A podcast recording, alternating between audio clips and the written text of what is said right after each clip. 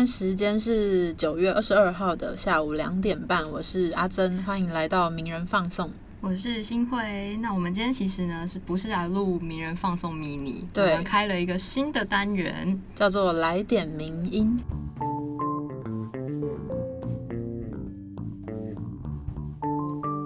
那不知道大家看到这个名称的时候，会不会觉得，哎、是要开一个什么分享迷音的节目吗？，其实其实不是，我们是要分享名音，名音就是名人堂的一些内容。对，因为我们就想说，可能有一些读者啊、听众下班之后，或是通勤路上没有那个时间或是心力在阅读名人堂，可能比较质量重磅的文章，非常重磅，非常 hardcore。对，所以我们就想说，是不是可以有一个机会呢？透过 podcast 节目，把一些我们觉得跟这周议题相关的文章分享，让大家可以呃在短时间内大概知道我们的作者可能对这个事件有什么样的观点。没错，所以我们理想上大概会每一周更新一次，那内容就会是关于那一周我们会节选比较重要，或者是我们觉得非常有趣或觉得很有深内容、很喜欢的文章，嗯，大概三到四篇左右。对，但我们还是要强调这是理想上。对，理想上未来会发生什么事情，没有人知道。所以也要看大家对这个新单元的反应啦。如果大家喜欢来点名音的话，说不定我们就会比较有动力每周更新。对对，嗯那之前的名人放送 mini 呢，也不会就此消失。对以后如果有机会的话，还是会希望可以跟大家分享一些幕后啊、幕后工作人员的一些事情，或者是其他突发的状况。嗯，只是可能就不会，呃，能跟大家保证说什么时候会有新的 mini 集上线。对，如果大家有兴趣，当然也是可以敲碗啊，我们会再判断，没有要给任何保证，对不对？先不要给保证，没安全牌。嗯，那我们这一次第一集播出的来点名音呢，就是要来，嗯、我们会从上周到今天为止没错，的一些重大议题，然后我们来看看名人堂有什么相应的文章，那我们会做一些重点揭露分享给大家。那上周呢，议题回顾，大家应该也都有看到，就是最近军事的方方向，譬如说共军啊等等的，嗯其实解放军动作是非常的频繁出现。所以，首先我们要带给大家的是第一则新闻是有关军事的。那说到嗯军事呢，大家千千万不要紧张或转台，因为我们两个应该也都算是军事麻瓜，所以我们看得懂，你们就一定听得懂的，所以就交给我们吧。而且我们看得懂之后，再把它转译成大家也听得懂的语言，对所以大家可以不带任何压力的来收听接下来我们要分享的这一篇文章。没错，我们今天第一篇要分享的文章是梅复兴这位作者的文章，标题是“突破第二岛链防线，思索中共海射弹道飞弹威胁的真相 大家听到这里还好 吗？还”，在还醒着吗？吗？就一秒睡着。好，大家不要先被标题吓到，就是名人堂下标的风格，但是文章呢内容还是可以让大家都简单易懂的。是的，因为其实事件的源头是在上周九月十五号，就是中国他们在海上的基地呢，用火箭发射了九颗卫星，就是吉林一号系列卫星，到就是要上太空。那其实主要引起台湾媒体注意的原因，是因为他们在微博的发文里面就提到说，这个卫星将从中国台湾岛上空飞过。Q 了台湾一下。对，而且后面还配了一个戏谑的笑脸，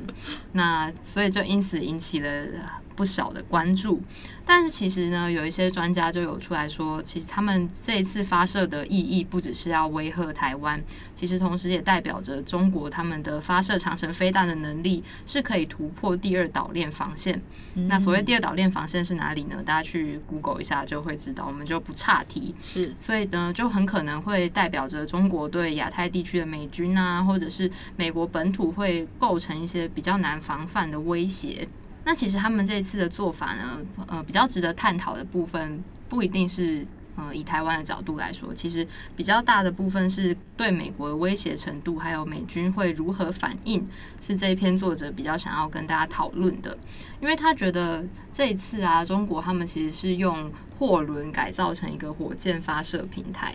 所以就大家可以想象，如果今天可能有一一个中国货轮船队嗯在海上，那如果其中可能有一艘它是伪装成货轮的发射平台，嗯那可能就比较不容易被发现它是一个要拿来做出很军事行动的一个单位，对，那可能就有机会对美军或者对哪里发动一些奇袭。可是呢，作者同时也提到说，如果今天是你要对美军发动奇袭的话，其实可能损失并对美国造成的损失并不会很大，因为如果今天对象是台湾的话，可能因为台湾地狭人稠，然后呃一些。呃，军事要点的分布比较接近，所以当你一个地方被炸到之后，可能造成的损失会比较大，影响会比较明显。可是如果今天美国他们就是幅员辽阔嘛，然后一些重要的基地啊又分布在全国各地，所以当奇袭发动的时候，也许会某个地方受到损害，但是其他地方可能可以马上应应，或是能够有非常快速的应变能力。那其实。呃，对美国就不会造成那么大的伤害，而且以历史上发生过的一些奇袭来说，奇袭成功并不一定代表你后续的战争就是会顺利。所以作者觉得说，如果中共知道美国他们是有反制能力的，所以呃，要不要奇袭这一点，他们应该会审慎评估。是。那回到台湾，身为台湾的，从这个角度来讲，我们要如何看待这样子的事件呢？嗯，作者在结论的时候就有提到，其实不用一直去想说，嗯，中国很强啊，他们的。军队有多么厉害，对我们泰山压顶这样子的想法，其实可以去想说，他们在要进行这样子的作战的时候，中间会有非常多的环节。那有哪些地方是我们也许可以突破，或者是有什么弱点是我们可以在发展去呃从中找出一些破口的？就是等于不要因为看到对方好像很大很强，然后我们就哇好好可怕这样。对，就台湾有台湾的做法，美国有美国的做法，可以这样说。那身为小老百姓呢，我们又要如何看待？例如说，诶，如果真的打起来，然后有飞弹来袭，所以接下来的第二篇文章要跟大家分享的是一篇选书。对。这篇呢，其实是引用自《小老百姓的战场行动守则》这本书。那标题呢，我们叫做“飞弹来袭，战争开打后，小老百姓的战场行动守则”。这篇文章发布之后，其实非常流量爆炸，真的，大家可能真的很关心吧？就是如果今天发生什么事，我们要怎么办？因为其实之前我们也不太知道要怎么办。是真的，我们也是在这篇文章里面学到了很多实用的资讯，今天要分享给大家。嗯。那这本书的作者，他是一位日本人，然后他是自卫队的危机管理还有野外求生的教官。那么有哪些地点会比较容易成为飞弹攻击的目标呢？不外乎就是一些军事据点，例如说军队司令部啊、飞行场啊等等这些地方。虽然对方敌国不太可能会直接瞄准平民百姓，但如果你是住在这附近的话，就还是要小心，因为很有可能会被无辜的波及到。嗯，而且其实从飞弹发射到国家的警报响起，你收到通知之间，然后到真的打来。可能你只剩下五分钟，所以这时候我们能采取的行动就不多。那第一个，首先最重要就是你要赶快往相对安全的地方避难。那哪些是相对安全的避难避难地方呢？呃，应该说是哪些是不安全的？我们先告诉大家，就是你要赶快离开那些高楼大厦，尤其是窗户很多的，例如说一零一啊、信义区啊，就非常。就是华丽的大楼，对，蓬荜生辉，那些就是非常危险，因为玻璃可能会爆裂啊、掉下来啊什么的，非常的致命。嗯，那如果要躲的话，要躲在哪里比较好呢？就是请大家尽量要选择像是混凝土制作的一些坚固的建筑物。然后，如果你是在户外。没有躲藏的那种建筑物的话，你可以选择在譬如说墙壁啊、公园的长椅啊、桥下等等这些。再如果真的都没有，你就是在一个荒芜的大草原，那请你就是趴在地上，尽可能的把身体压低。嗯，另外就是爆炸的那个瞬间，如果你是有办法辨认爆炸的方位的话，请记得大家。呃，不过大家应该就是遇到爆炸，你都会本能性的往反方向跑。对，那这时候很重要的一个要诀就是，你跑的跑离爆炸的方位那个瞬瞬间，然后请记得你要趴下，就等于说你的姿势是要是让脚朝向爆炸的方向，但你身体是趴在地上的，往往反方向趴的。没错，大家可以想象吗？就是对，想象你跑离爆炸，对对对对。那除了这个之外呢，还是请大家要记得，如果有余力的话，用无名指还有小指，大家现在手伸出来，用你的无名指跟小指，然后遮住眼睛，那大拇指塞住耳朵，这样做是为了要预防爆炸冲击，然后可能会导致你的耳膜破裂。那遮住眼睛就是要避免你的眼球可能会突出。另外还有最后最后一个很重要的事情是，你要张开嘴巴。但是张开嘴巴的前提是你是背对着爆炸方向的，因为如果你是面对着炸弹，那那时候爆炸的那个高压可能会从你口中的洞直接进入你身体体内，就非常有可能对你的内脏、对你的肺造成致命性的伤害。为什么要张开嘴巴？就是等于如果你是闭着，你可能会是一个压力哦，跟压力有关，但外面的你身体外面的压力跟你里面的压力是。不对的，有点像那个坐飞机的时候也要张开嘴巴这样。对，好，所以大家有记得吗？就是刚刚几个什么遮住耳朵、眼睛，然后嘴巴张开，嘴巴张开。对，如果不记得也没关系，可以再回去看这篇文章。嗯，超级实用的。就算现可能现在大家听起来会觉得啊，好遥远哦，什么什么要往爆炸反方向跑，其实很难想象。但是，呃。有知道总比不知道好吗？没错，因为我们真的不知道现在这样的时局会不会哪一天这些知识会有派上用场的时候。通常派上用场的时候，你是没有时间 Google 的。对，因为真的只剩五分钟。对，所以我们身为小老百姓，就是要有一些在这个战场上的行动守则，如何保护自己？没错。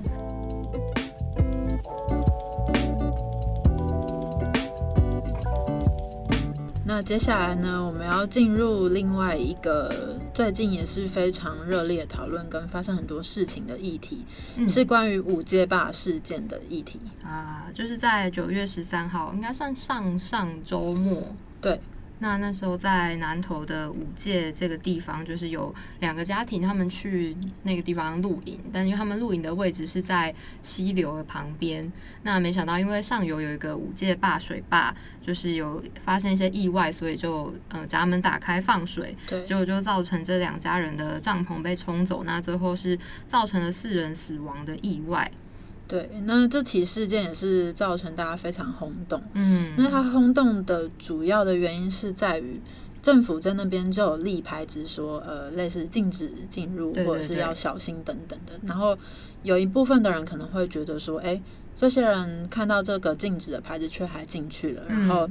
发生了这起意外。那但同一时，另外一方面，政府在这个水库放水的时候，其实也是有一些。没有按照，就是有一些意外，所以导致这些人不知道要放水，有一些疏失啦。对，有一些疏失，所以其实整起事件是非常复杂的。那也是关于我们从事户外活动的时候要如何应应这些事情。嗯，因为这一次其实整个五街霸事件发生以来，名人堂是有总共刊了三篇文章。那我们是精选其中两篇来跟大家分享，就是可能从一些嗯，我们作为这些。都有可能遇到意外的人的角度来跟大家说，那到底要怎么减少这些意外的发生？所以，我们今天第一篇要跟大家分享的呢，其实作者是一个呃曾任救生员跟游泳教练，那也是非常常跑户外运动的作者，叫做张景宏，他也来上过我们名人放送的节目。没错，大家如果对于户外活动啊等等的议题有兴趣，也可以回去听之前的节目。对。他的这篇文章叫做《立牌禁止非治本之道》，五界坝四死事件后谈西床扎营风险判断。这篇文章其实也是非常实用，它有列出很多具体的你在西床旁边露营的时候应该要注意的事项。嗯，那其中一个就是最常遇到在溪旁边露营的状况是溪水暴涨。那这时候它有提供几个关键的事项可以供大家判断。嗯，第一个就是你要判断一下。假设现在下雨了，那雨下是下在上游还是下游？那你人本人是在上游还是下游？因为上游的上游是比较源头的地方，那下游是所有的源头会集成的地方，所以通常来说下游是会比较严重，溪水暴涨的很严重的地方。对，那再来呢，也要请大家判断是你在在的山上有没有积水区，那积水区的大小大概是怎么样？最后呢，就是这场雨下多大了，然后下多久了，整体看起来有没有溪水上涨的征兆？如果有的话，应该就是赶快离开吧。，没错，就是啊，不要想说真的等到哦真的很严重再离开。可能就因为大家如果看过那个溪水暴涨影片，其实是真的非常猝快，不可能反应时间真的非常短的。是，所以只要你一觉得有一点点不对劲，就保险起见，赶快离开。嗯没错，那再来是，不管是夏天还是冬天，其实在溪旁边露营都会遇到各式各样的风险，所以大家在溪旁边露营的时候，也有几个注意事项供大家参考。第一个是呢，你在扎营的时候要观察你帐篷的位置跟溪流的高度差，等于说你要注意的不是哦，我离溪水越来越远，越远越好，而是你要离它越高越好。嗯，对因为当长起来的时候，你离它再远，只要你们是水平线一样的，其实没有差多少。是，是。那第二个呢，你要注意的就是刚刚有提到的，呃，你要选择在不要在主流的地方，因为主流会是比较洪水比较严重、比较泛滥的地方，嗯所以请尽量选择支流的地方。再来呢，就是可以注意，例如说溪附近有没有长草，那有没有土质松软？如果没有长草或者是土质松软，就表示那边很有很常会被溪水淹过，那你就不要扎营在那个地方。哦，是那最后呢，无论如何，请一定要确认你有没有撤退的路线，因为当事情发生的时候，无论就算你注意到上面说这些事情，那你如果没有路线撤退，也是没有用的。嗯，嗯是，就要给自己留一些后路，对，应该是一定要吧？一定要一定要留没有留后路。就像你看电影也要有逃生路线啊，等等的露营前也要找好你的逃生路线。对，那如果真的很不幸你被水冲走了，以下有两个方式提供给大家参考，要如何脱离险境。第一个是，如果你是会游泳的人，请你可以试着逆流而上，而且是往四十五度角的方向游回到岸上。那另外一个，如果你是比较不会游泳的人，请你手抱着胸口，脸朝上，然后脚也是要朝向下游的方向，你整个人做仰漂的动作。那脚抬高的这个目的呢，是为了避免你身体撞到溪床的下面，然后可能会造成你人翻来翻去，会非常危险。嗯，那另外一方面是你的脚可以协助你踢开路上呃路上遇到的障碍物，例如说岩石、木头等等的。嗯，是因为之前作者在其他文章也有提到，在溺水意外中啊，很常造成伤亡，主要原因都是因为落水之后撞到石头，然后昏厥，所以才会溺毙。就即使这个当事人可能会游泳，但他就是撞到头就没有办法。所以他有提到说，你的脚一定要在前面，才可以尽量去避免头部撞到一些障碍物，然后导致你可能受到重创，没有办法应应。是，请大家要注意上述。那如果因为讲很快，如果记不起来的话也没关系，还是可以去看一下那篇文章。嗯，因为我们也是做一个简介，其实文章里面有更详细的一些该注意哪些要点啊，然后嗯大家可能去扎营之前可以拿出来再对一次，嗯就说哦这里有没有长草，然后这里什么有没有水淹过的痕迹之类的。对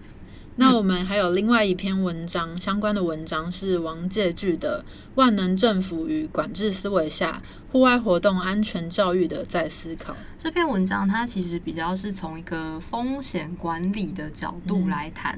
那它其实就是有提到说，嗯，台湾之前长期在一种就是可能政府万能政府这样的状态，或者是长期管制，所以大家就会觉得啊，反正政府来交代我哪里能去，哪里不能去就好了，所以就会比较欠缺这种自行判断风险的教育。那它其实就有提到一个重点，就是这些灾害会发生，绝大部分就是来自风险意识的不足。就比如说，可能今天我们到户外去从事户外活动的时候，进入到平常不熟悉的这些环境，那有的人可能会呃，像我的状况，我可能就是会一到那边我就会很警戒，就会先看说哦，这附近有环境怎么样，然后可能哪个地方看起来比较危险，我就不会靠近。或者是以前同学出去玩，不是会有人就是比较喜欢爱冒险，爱冒险、逞英雄耍帅之类，就会走到一些比较危险的地方。然后我就是那种会一直跟他说：“你不要去啊，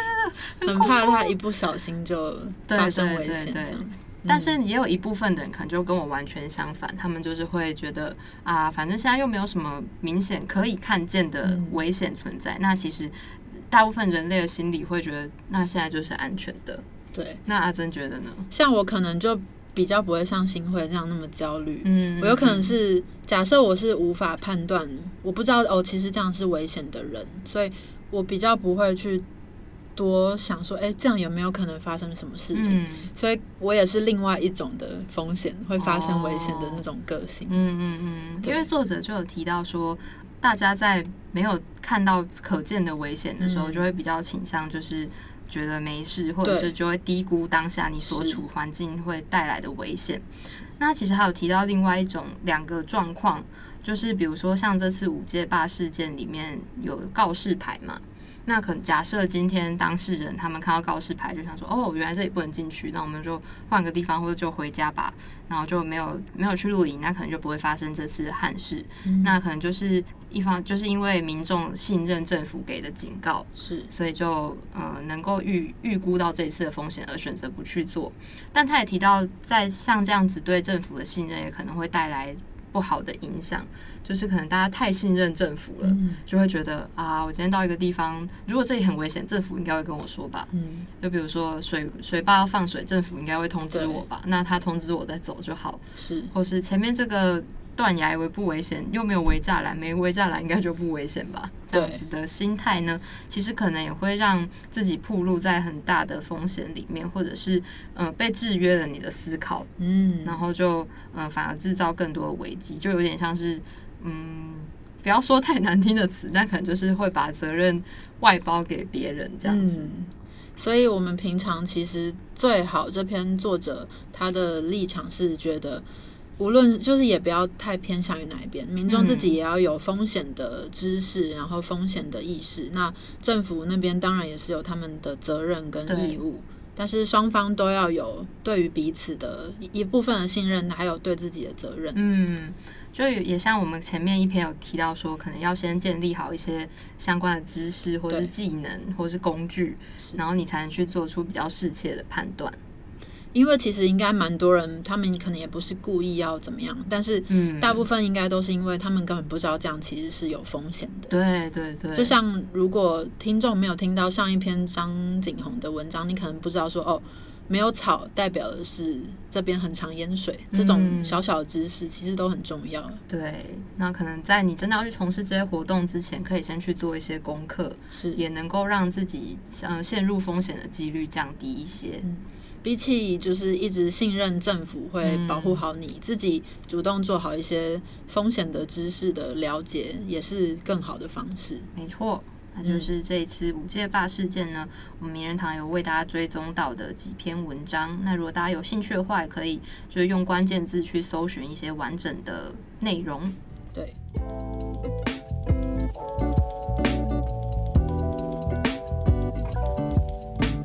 那另外呢，本周还有我们两个都有对于其他文章觉得是很值得跟大家分享的各一篇这样子。各一篇，虽然有点就是篇幅不够啦，但是还是本着跟大家交流的心情来分享一下。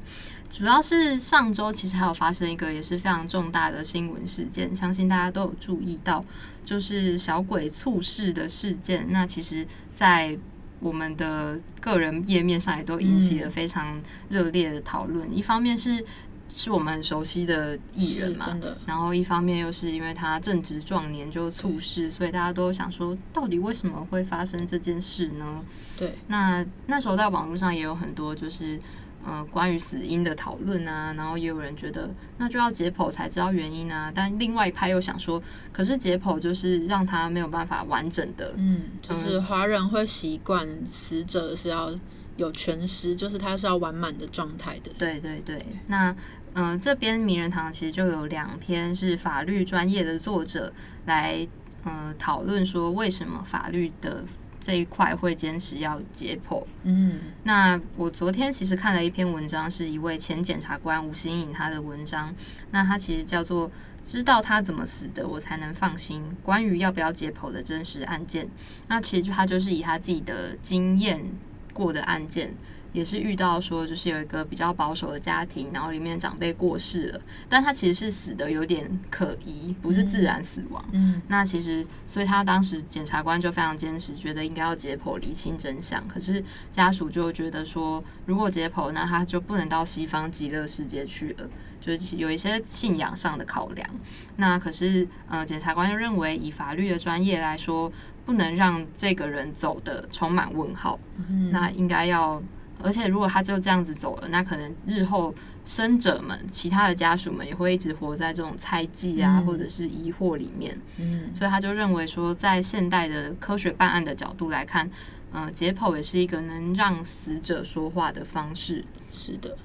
那我自己在看这篇文章的时候，会觉得作者他其实是用比较感性的笔法在论述这件事，就不会觉得说看好像就只是一个法普文章这样子，因为他是自己经历过的事件，所以他可以把呃当事人或者相关人士的行为啊，或者是言辞记录的很清楚，所以就可以看到比较多在新闻上看不到的当事人们的心路历程、心境转变这样子。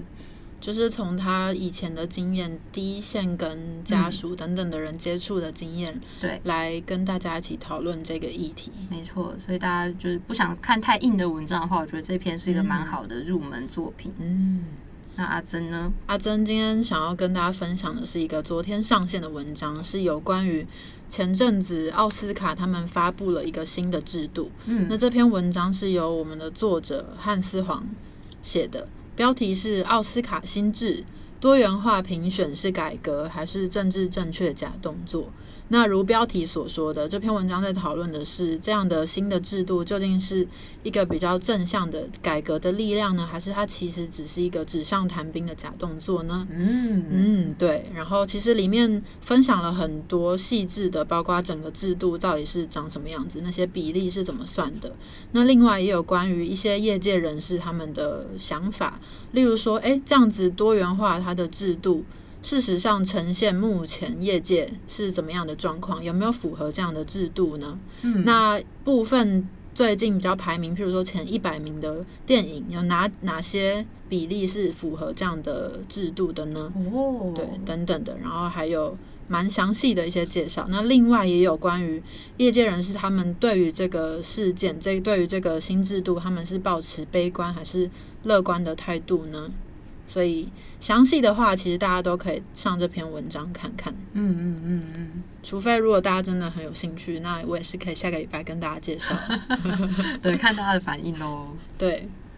那我们今天差不多就跟大家分享到这边，希望大家不要觉得太资讯量很重，然后觉得很 heavy。因为其实现在想想，跟名人堂文章本身比起来，我们真的算是已经精简非常多了。对，那如果大家觉得这样还太 heavy 的话，我们再调整。我们也是可以滚动式修正的。对，所以请大家有任何意见或者是想法，都不吝于的跟我们分享，我们一定会虚心的听取建议。对然后对希望这个来点名音可以继续维持周更下去，不要太快放弃。对，希望大家会喜欢我们用这种口语的方式分享名人堂的一些时事的文章。嗯，那希望下周呢，我们也可以再继续跟大家见面。那如果大家听完有什么喜欢的题材，希望我们再继续分享的，也可以来留言给我们。今天谢谢大家的收听，我是阿珍，我是新慧，拜拜，拜拜。